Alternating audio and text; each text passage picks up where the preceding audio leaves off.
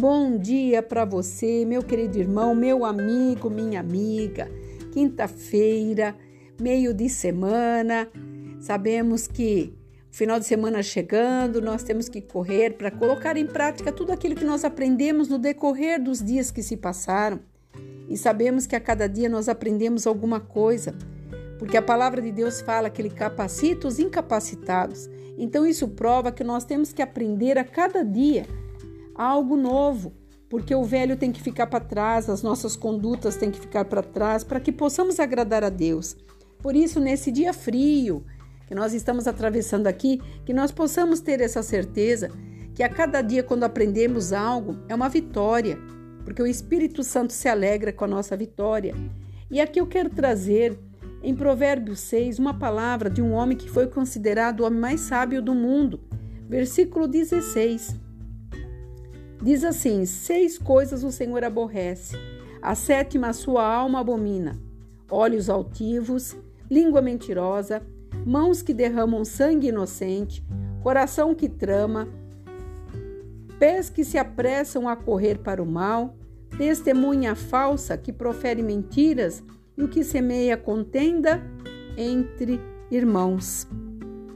Aqui, essas seis coisas nós temos que vigiar no nosso cotidiano, porque muitas vezes nós querendo fazer o bem, Muitas vezes nós mentimos e omitimos. E Deus se aborrece com quem semeia esse tipo de atitude. O Senhor abomina e se torna, sabe, pecado de atitude, tudo aquilo que você muitas vezes poderia fazer diferente não fez. Como ele fala que olhar altivo é aquele olhar, sabe, de eu sou melhor, eu posso, eu faço, eu tenho. Quando você faz as coisas, você perguntou para Deus se era para fazer? Se você o busca, ou melhor, se você o buscou na hora que você estava aflito, quando você estava com problemas, onde você não conseguia encontrar soluções, aonde o ponto de interrogação era a única coisa que tinha à sua frente, onde os amigos não tinham palavras para te consolar, você buscou a, a quem? A Deus, que está nos céus e que tudo vê. Ele fala assim na sua palavra que ele dos altos céus, ele olha os retos e os justos de coração. E muitas e muitas vezes, por nós sermos ou termos algumas coisas, nos tornamos muitas vezes altivos, temos esse olho altivo, eu sou assim, vou ficar assim, e não interessa a quem esteja prejudicando, o Senhor está condenando. Como ele fala também aqui da língua. A perversidade da língua é terrível. A língua mentirosa, a língua que engana, a língua que procura interesses próprios, aquele que quer se aconchegar e as outras coisas deixa para lá para ver como é que fica. Essa perversidade da língua é terrível.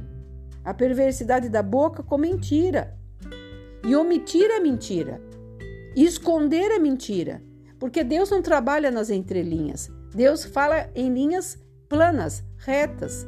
Então nós temos que entender que tudo isso é um testemunho falso.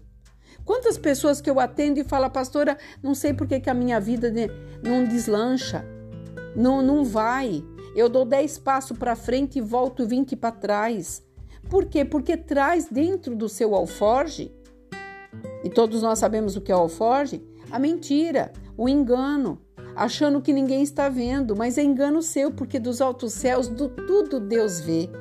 E aqui, olha, é, tem uma, uma parte aqui que eu estudando essa palavra diz assim: no seu coração há perversidade todo o tempo e maquina o mal. Então, quem faz essas atitudes que Deus está condenando, que é olhos altivos, é língua mentirosa, é, derrama o sangue do inocente. Sabe o que é derramar sangue do inocente? É você tirar, você poder fazer alguma coisa pela pessoa e você não fez. Quando você dentro do teu coração tem a maldade, você não vai querer o bem do seu próximo, você quer o seu bem próprio. E esse coração que quer só o bem próprio, que busca só as intenções para trazer para debaixo da tua tenda, vamos por assim, Deus não se agrada, porque nós não temos nada, nós não somos nada. E aqui fala: virá sobre ele repentinamente a destruição. E será quebrantado e não, não haverá cura. E essa cura, nós podemos ver que todas as pessoas hoje estão indo em psicólogo, psiquiatra, é, tomando soníferos, remédio para calmar, ah, porque eu tenho que fazer isso, porque eu tenho. Então, nós estamos com uma doença generalizada. Sabe por quê? Porque as pessoas são más e estão usando de atitudes más. E aqui Deus está dizendo: eu condeno, eu abomino. Sabe que abominar é exterminar. Então, que você possa nesse dia fazer uma reflexão, porque a palavra de Deus é lâmpada para os nossos pés e aquele que pratica o mal dizendo eu não quero fazer isso, mas por que então praticou? Por que premeditou? Porque tudo está nas mãos de Deus, tudo.